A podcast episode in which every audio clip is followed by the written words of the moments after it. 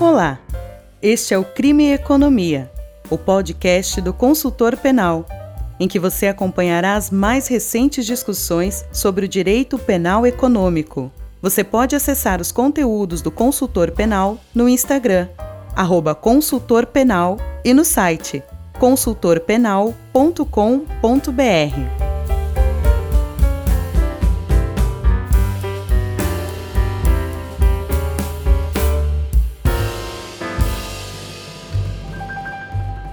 Olá, estamos aqui com mais um episódio do Crime e Economia, um podcast do consultor penal. Meu nome é Luiz Eduardo. Meu nome é Luiz Neto. E o meu é Rodolfo. E hoje nós estamos aqui com uma convidada muito especial. É a professora Chiavelli Facenda Falavina, professora adjunta de Direito Penal e Processo Penal da Universidade Federal de Santa Catarina. Você está ouvindo o Crime e Economia, o podcast do consultor penal.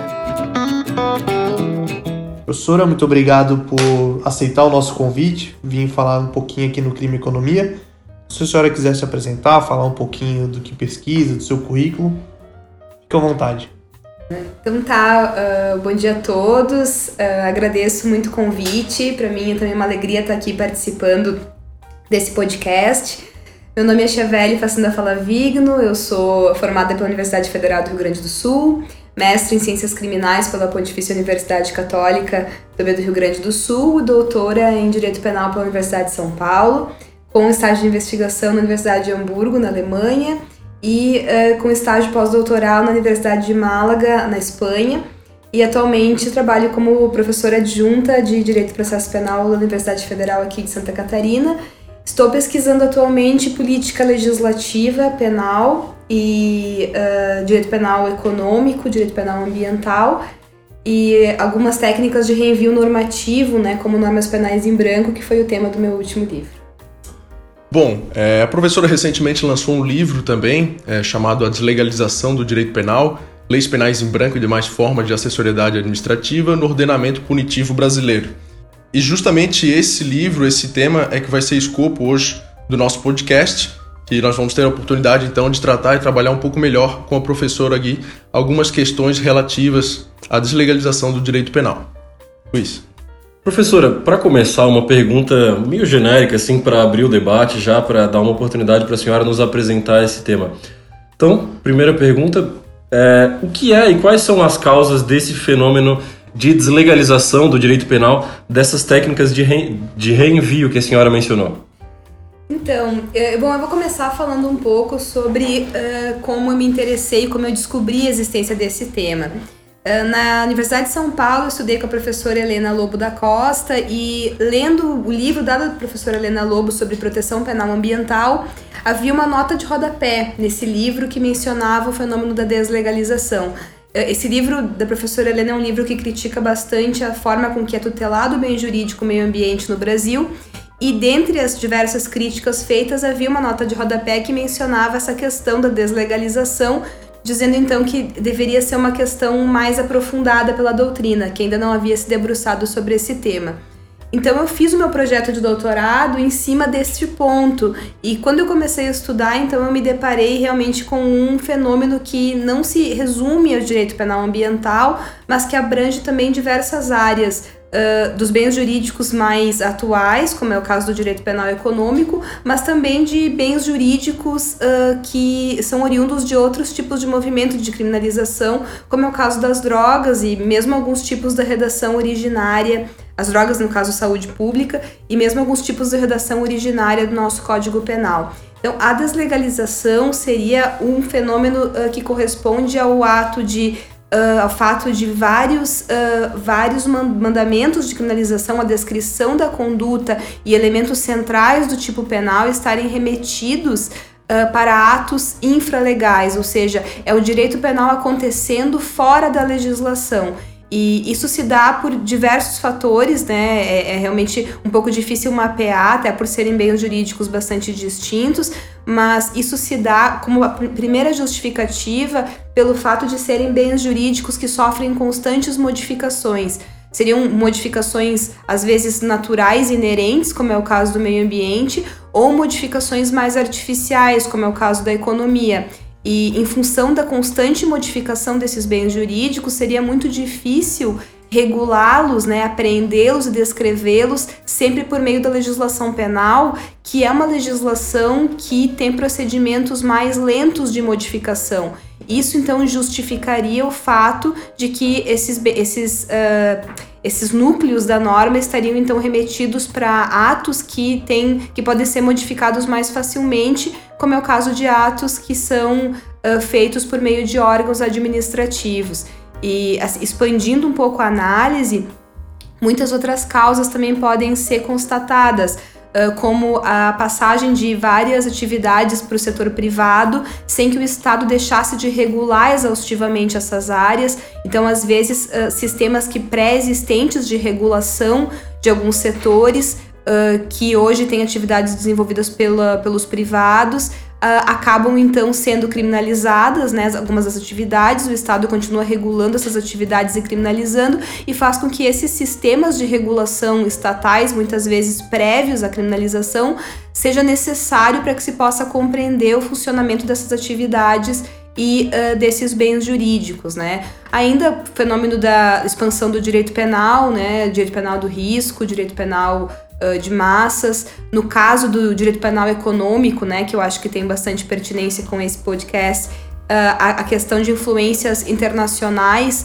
que também levam a uma maior criminalização da economia, seja em função de atos terroristas que, que fazem com que na Europa hoje seja bastante incentivada a criminalização de lavagem de dinheiro, né, ou mesmo incentivo ao compliance criminal, essa, essa busca pelo rastro né, do dinheiro isso faz com que aqui no Brasil também, em função da globalização da economia, se busque criminalizar essas áreas, né, como a economia.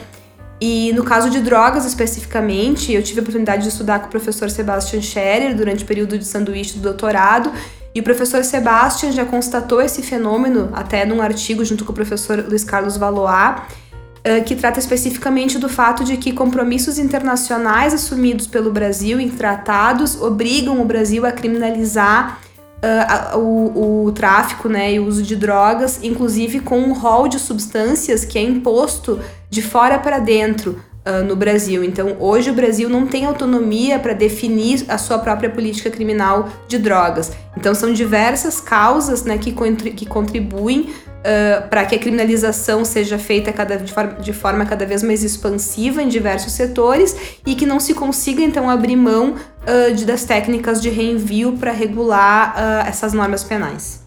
Professora, saindo um pouco do script e dentro dessa primeira pergunta, como que a senhora vê, é, uma visão crítica, assim, esse, esse fenômeno? A senhora vê isso assim sob uma perspectiva mais realista, fatalista, assim, de que realmente vai ser assim, de que não tem jeito? É inexorável esse avanço, esse, essa expansão do direito penal e particularmente por meio dessa técnica de tipificação de delitos, né, do, das técnicas de reenvio, da, dessa deslegalização do direito penal. A senhora tem uma visão assim mais pessimista ou a senhora acredita que isso deve ser de fato é, extirpado do nosso direito penal porque é incompatível com seu, as suas premissas básicas, né? O nosso direito penal está assentado basicamente sobre o princípio da legalidade e pelo menos em, pelo menos em parte essas técnicas atentam contra esse, esse primado básico do direito penal, tanto que o, o título do seu livro é A Deslegalização do Direito Penal. Né? Então, qual é a perspectiva que a senhora tem a respeito desse fenômeno, assim, num, sentido mais subjetivo mesmo?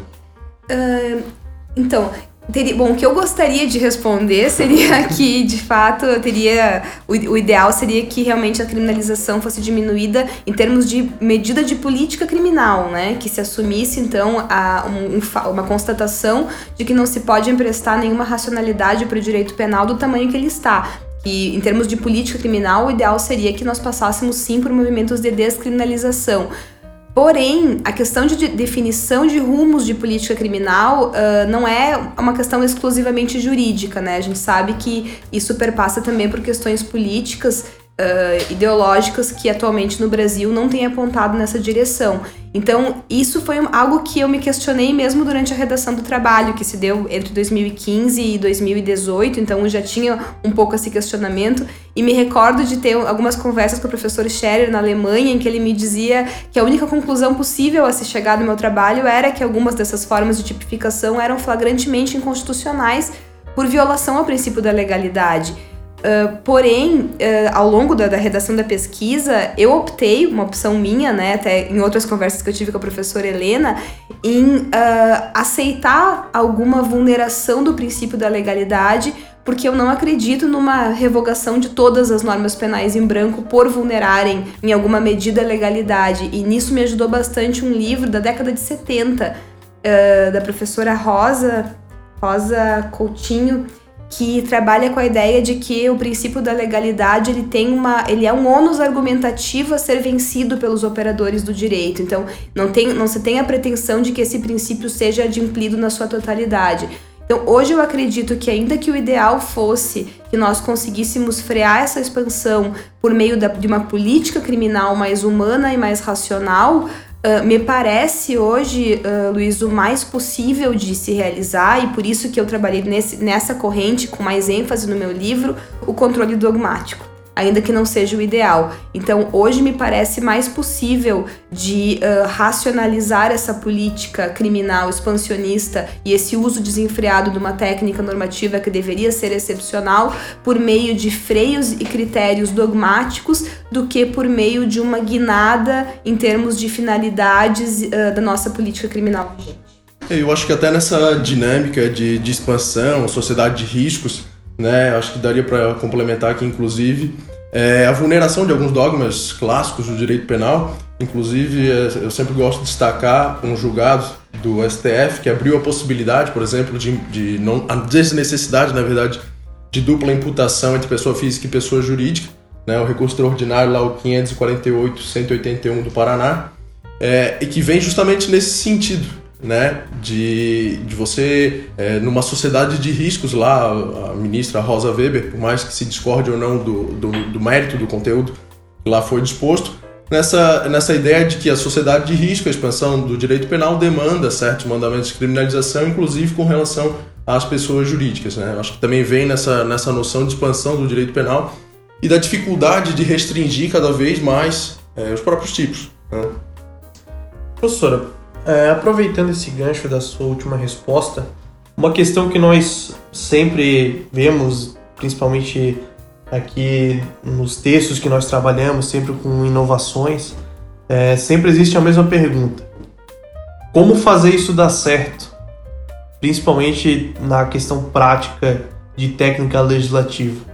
Porque sempre a nossa política é a mesma sempre. É aumentar o direito penal. Tudo se resolve com o direito penal. Então o preço do feijão se resolve com direito penal. Então, é, tem corrupção? Não, então vamos criar novos tipos, vamos endurecer leis. Ah, tem outro, outros crimes estão aumentando, então vamos endurecer leis, vamos criar novos tipos. Como reverter isso de forma prática, que chegue a um resultado final?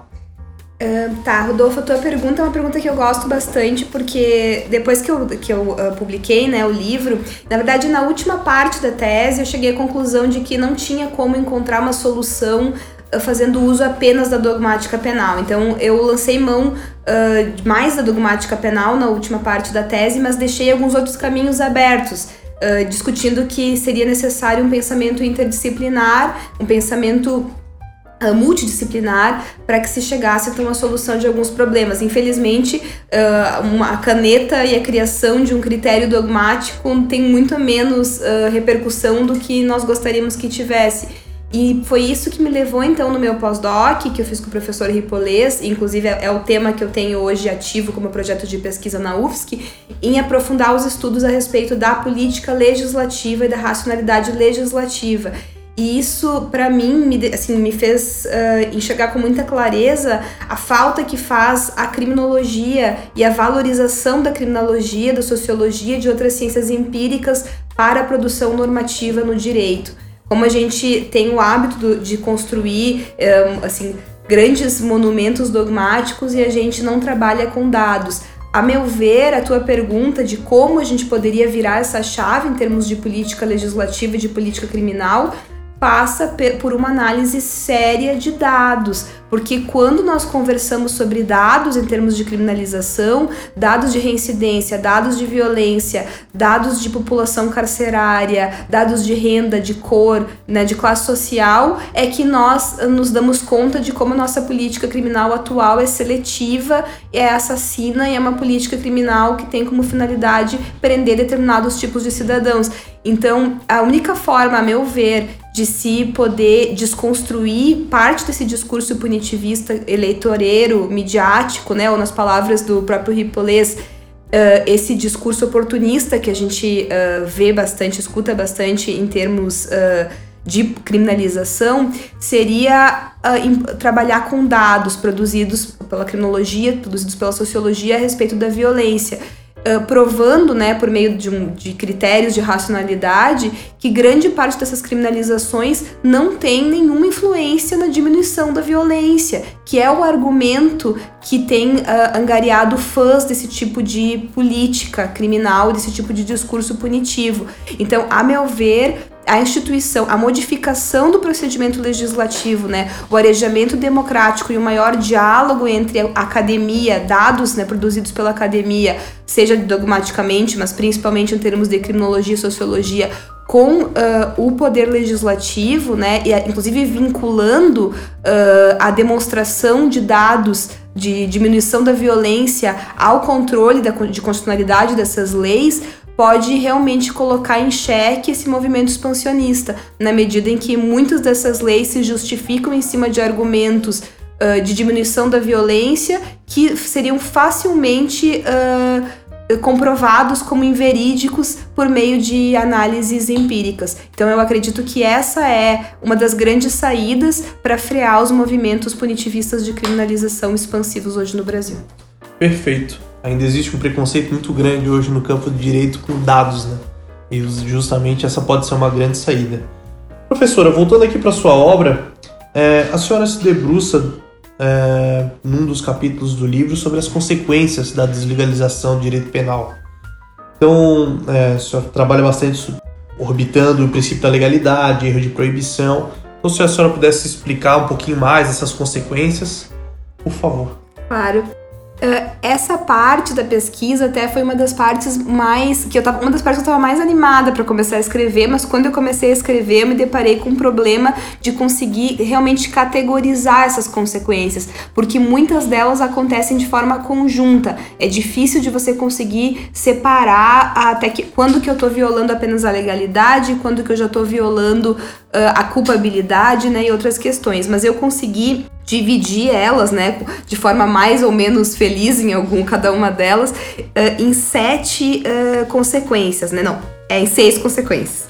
Seis consequências. E a primeira seria a questão do desvio do bem jurídico protegido pela norma. Né? Essa aqui é uma das consequências que se observa bastante em questões de direito penal ambiental que é quando você tem uma proteção maior dada à atuação do órgão administrativo do que ao próprio bem jurídico meio ambiente. Ou seja, você tem, já tem um bem jurídico dito né, coletivo, transindividual, né, desmaterializado, espiritualizado. Você uh, já tem técnicas de perigo concreto, de perigo abstrato. Você acaba afastando tanto o âmbito de criminalização no movimento típico do direito penal do risco, né? Do risco, né? Strafrecht.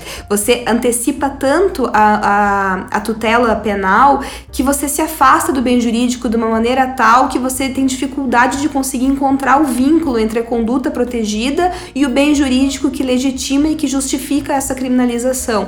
Então, seria o caso de normas que protegem a atuação de órgãos ah, administrativos e faz com que então esse próprio mandado de criminalização careça de legitimidade, né? Não hoje, claro, hoje há correntes na doutrina, né, que dizem que não seria necessário um bem jurídico para que houvesse a criminalização. São correntes ainda bem incipientes, mas no caso, nesse caso, como o bem jurídico que justificou essa criminalização seria, no caso, o meio ambiente, muitas dessas normas uh, estariam carentes de bem jurídico e por isso carentes de legitimação em função do distanciamento entre o bem jurídico e a conduta tipificada. Ou seja, só para dar, dar um exemplo, mais do que proteger ali o parque da Serra do Tabuleiro, a gente está protegendo a atuação do IBAMA, da Fátima, a atual IMA, né? é, haveria uma certa deturpação assim do direito penal nesse sentido, né?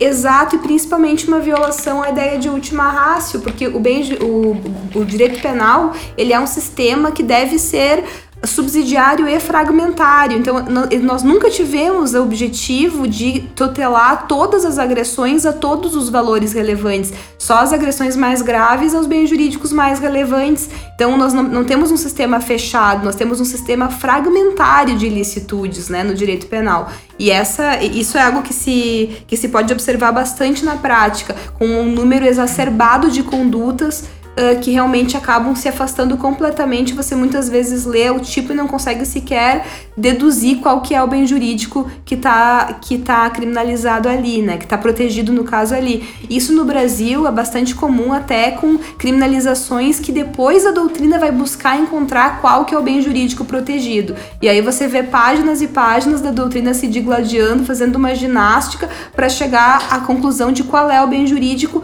protegido. É uma verdadeira inversão do critério do bem jurídico, que deveria garantir uma limitação da expansão da tutela, né? E não justificar a, a criação de inúmeros bens jurídicos e de inúmeras formas de, de uh, agressão.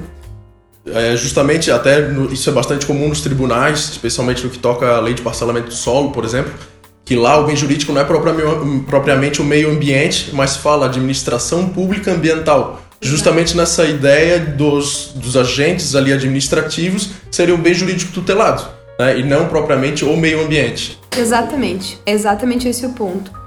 Uh, depois, num segundo momento, então, eu verifiquei a, a, violação da legalidade em duas esferas. A primeira é a questão de competência legislativa, né, que é uma competência estabelecida na Constituição Federal para criar direito penal e processo penal. Então, quando você tem uma expansão da deslegalização com uh, a passagem da determinação de elementos centrais do tipo para órgãos administrativos, você acaba desviando a competência jurídica para legislar em matéria penal, já que esses órgãos então começam a definir elementos centrais de uma conduta penal. E a, a, outra questão da legalidade se diz respeito exatamente à ideia de lei certa ou lei taxativa, né? Porque aí você começa a usar diversas formas, né? Diversas técnicas legislativas, como já são os elementos normativos do tipo e a construção de tipos penais abertos, e você tem uma dificuldade cada vez maior de fechar essa conduta, né? De tornar essa conduta de fato taxativa, fazendo com que a garantia da tipicidade em si seja esvaziada. Depois há a questão do erro, né, da ocorrência do erro de proibição, né, aqui é bastante dissidência na doutrina, a Pulp e o Kindhäuser trabalham com a ideia de erro de tipo, porque acabaria vulnerando até o dolo do indivíduo eh, em função do excesso de assessoriedade administrativa. Eu acabei trabalhando mais sobre a vertente do erro de proibição, mas a ideia da ocorrência do erro, porque o, destinatário da norma, se nós juristas muitas vezes não conseguimos ter o conhecimento a respeito do conteúdo proibido devido ao excesso de remissões ou aos tipos excessivamente abertos,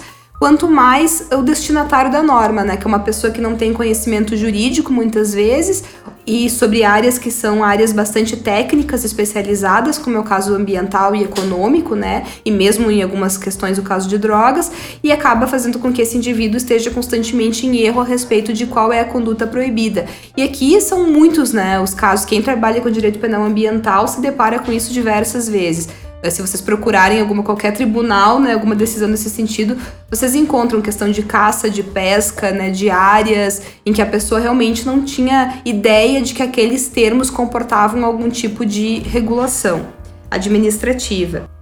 Como um quarto aspecto, teria questões gerais problemáticas de uma divisão mal delimitada entre o que é direito penal e o que é direito administrativo, principalmente direito administrativo sancionador. E aí nós temos problema de bis in idem, né? A professora Helena trabalha muito bem isso na sua tese de livre docência lá da USP, que é a ocorrência do uh, in idem uh, em questão de direito penal econômico e uh, a sanção de, sancionamento administrativo nessa mesma seara questões de uh, pessoas que são integrantes do bem jurídico, administração pública, que deveriam então ser consideradas vítimas do crime e passam a ser ouvidas como testemunhas, que fere a imparcialidade, uma questão mais processual.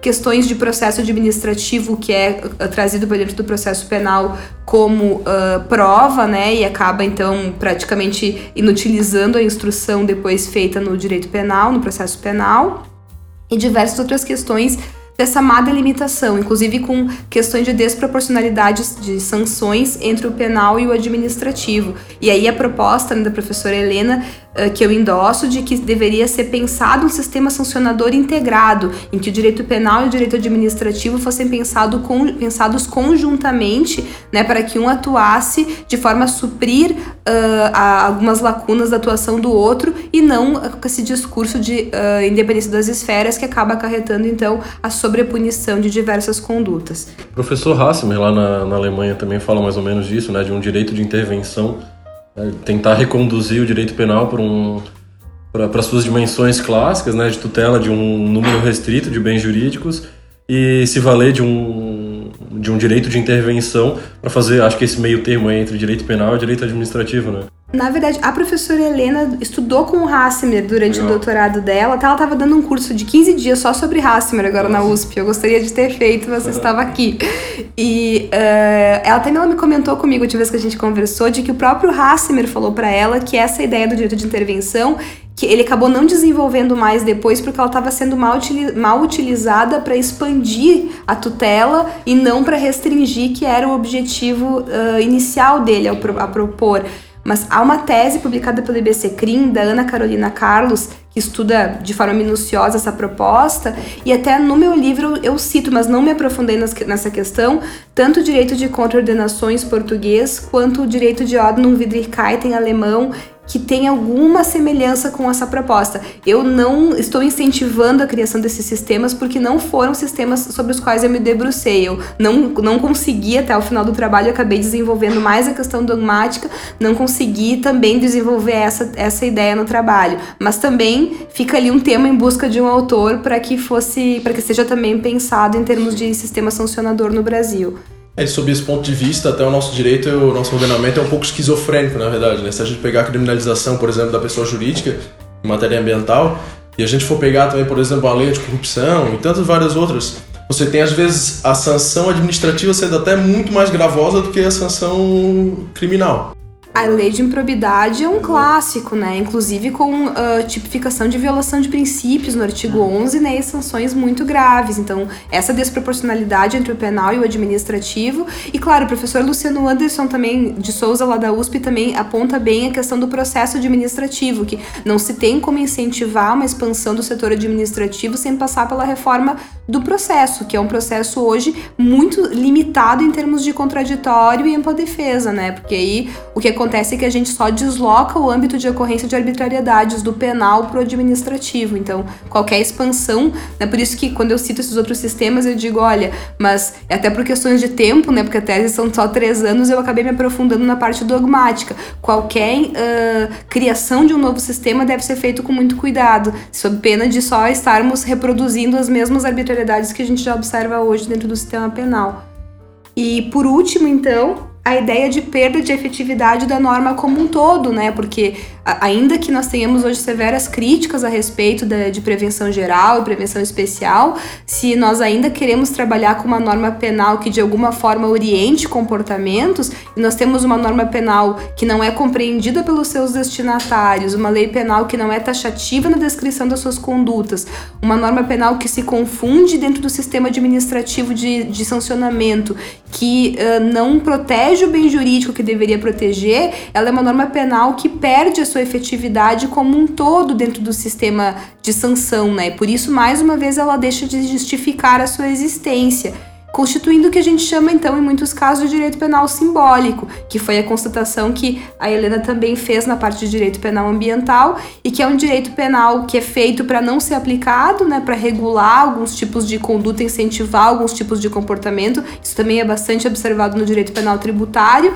e que tem como das, uma das suas principais consequências nocivas o esvaziamento da discussão a respeito daquele problema, porque se tem a impressão de que a existência da norma penal resolveu um problema problema que na verdade não foi resolvido, que é o que a gente vê hoje com muita clareza no direito penal ambiental. Né? Não se discute mais a mudança do sancionamento desse tipo de conduta, enquanto o Brasil tem sido recordista em desastres ambientais nos últimos anos, né, comprovando empiricamente, né, ainda que nós do direito da dogmática gostemos de ficar no, mais no campo das ideias, comprovando empiricamente a total inefetividade dessa norma para proteger o bem jurídico ao qual ela se propõe. Bom, professora, então analisadas aí as causas justificativas, as consequências dessa deslegalização do direito penal, quais seriam então é, as possibilidades de superação desse problema levantado? É, quais são os critérios para a edição de normas penais em branco? Então, dentro da, da minha da tese, né, eu tentei cunhar ali alguns critérios dogmáticos que poderiam ser uh, aventados, né, por, por parte da doutrina e considerados pelos legisladores também, e, e mesmo depois em, em sede de controle judicial dessas normas, Uh, para que essas normas tentassem, para que se tentasse então aproximar essas normas de alguma constitucionalidade. Então, considerando sim que há violação ao princípio da legalidade em muitas dessas esferas, mas vendo em, em que sentido a gente pode uh, a gente pode negociar, né? Qual é os, quais são as partes que a gente pode ceder, porque muitas vezes quando a gente não quer ceder nada, a gente acaba cedendo tudo, que é o que a gente tem observado hoje em termos de técnica legislativa no Brasil. Então, a, a minha proposta, na verdade, uh, seria, uh, partindo de um pressuposto, então, de um pensamento multidisciplinar, movimentos de descriminalização num primeiro momento, racionalização do processo uh, legislativo, que é o que eu proponho depois com mais ênfase no pós-doc, e uh, expansão cuidadosa do setor administrativo em algumas dessas áreas, né, com uh, constante reforma do processo administrativo. E depois, na última parte do trabalho, então, eu proponho os critérios dogmáticos de controle uh, da produção das normas penais em branco. Então, seriam basicamente oito critérios, né? eu trabalho aqui bastante com doutrina espanhola do Doval Paz, né, da Maria Dulce Vega, trabalho com doutrina alemã também, Tidman, Ludersen, uh, trabalhei bastante, e uh, de, um, de, um, autor chileno chamado Henrique Cury, que foi um dos uh, autores que se debruçou exatamente sobre a lei penal em branco. A lei penal em branco é o livro dele. Uh, o professor Pablo Alfen, também que estava na minha banca, professor da Federal do Rio Grande do Sul, também tem uma, um livro especificamente sobre isso, sobre o movimento do, de normas penais em branco dentro do direito penal do risco. E foi com base mais ou menos nesses autores que eu fui construindo alguns desses critérios, né? Que seriam basicamente a proibição de remissão de elementos centrais do tipo, e aí tem a discussão ao longo do capítulo do que seria do que seriam esses elementos centrais, então do que poderia ou não ser remetido uh, a um órgão administrativo. Uh, a restrição de remissões dinâmicas, e aqui há uma dissidência entre a escola espanhola e a alemã, né? Os, os, os, alemães são muito mais restritivos a respeito das remissões dinâmicas, enquanto os espanhóis incentivam. Ah, também trabalhei bastante com o livro do Fábio Guarani e da Marion Bach, que trabalham com essa ideia de legalidade também em normas em branco. Então aqui eu proponho uma restrição ao uso das remissões dinâmicas, que deveriam ser utilizadas em casos muito específicos de mudanças muito pontuais a proibição das remissões em cadeia. Né? Até no livro eu vou associando cada uma dessas propostas a uma das consequências né, que eu tento. Uh, que, eu, que eu constato na terceira parte da obra. Então, a proibição das remissões em cadeia, principalmente relacionada à questão do erro, e é o que se observa bastante no direito penal ambiental, né, que é uma lei que remete a uma portaria, que remete a um decreto, que remete a um ato, que muitas vezes você não consegue ter segurança de quantas remissões estão complementando aquele tipo, né, e, de onde essas remissões estão.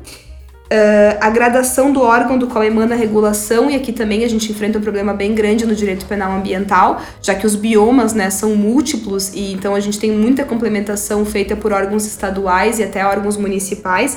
Aqui seria uma gradação federal e de direito público dos órgãos que pudessem uh, complementar a lei penal. E aqui também é importante que eu faça observação que no direito administrativo não há nenhuma restrição a respeito de quais órgãos podem produzir normas que, que virão a complementar leis penais. Então, muitas dessas uh, regras administrativas não são feitas pensadas na legislação penal, são feitas para regular a determinada matéria. E depois essa regulação vai parar dentro da legislação penal. Então, são regulações que não, têm, que não preenchem requisitos mínimos de descrição de comportamento na via penal a hierarquia do ato complementador, aqui basicamente restringindo a questão da assessoriedade do ato administrativo, que é quando a, lei penal faz referência a um ato particular, como uma licença ou uma autorização, criminalizando o mero descumprimento dessa licença, né? Aqui a gente tem tanto desvio do bem jurídico quanto uh, a questão da, da, do ato complementador uh, ser um ato particular, né? não ser um ato de caráter geral.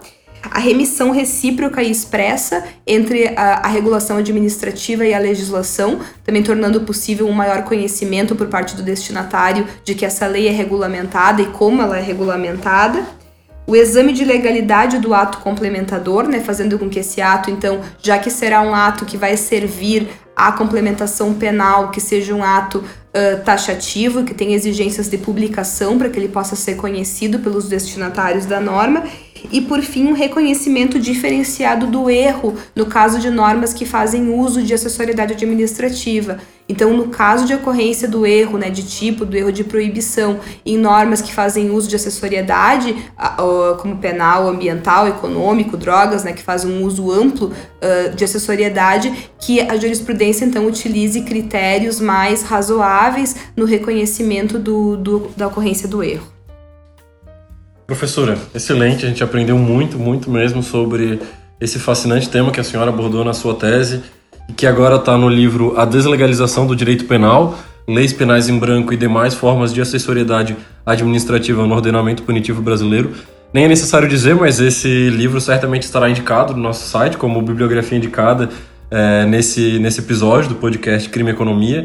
Alguns dos livros que a senhora mencionou também a gente vai referenciar ali no nosso site para que os ouvintes possam complementar a sua pesquisa sobre esse fascinante tema, difícil tema também, né? É difícil, aliás, impossível esgotá-lo aqui em meia hora nesse podcast, mas é justamente essa a nossa proposta, abordar um tema, aprofundá-lo na medida do possível e remeter o, o ouvinte a outros materiais para que ele possa prosseguir nos estudos. E por isso que a gente chama convidados que têm um domínio tão amplo e tão fascinante sobre determinados temas, como é o caso da professora Chiavelli Facenda Fala Vigno, a quem a gente agradece profundamente pela presença aqui conosco no, no estúdio do consultor penal para gravar esse episódio do, do Crime e Economia. É, Neto, Rodolfo, se vocês quiserem dar um recadinho final aí. Bom, fica então o convite, uh, convite a vocês ouvintes a nos seguirem então nesse podcast, Crime e Economia, podcast do consultor penal, é disponível nos mais diversos agregadores de podcast. E também fica o convite para nos seguir nas nossas redes sociais, no arroba consultor penal, no Instagram, na página do consultor penal no Facebook, nosso site consultorpenal.com.br. Até logo!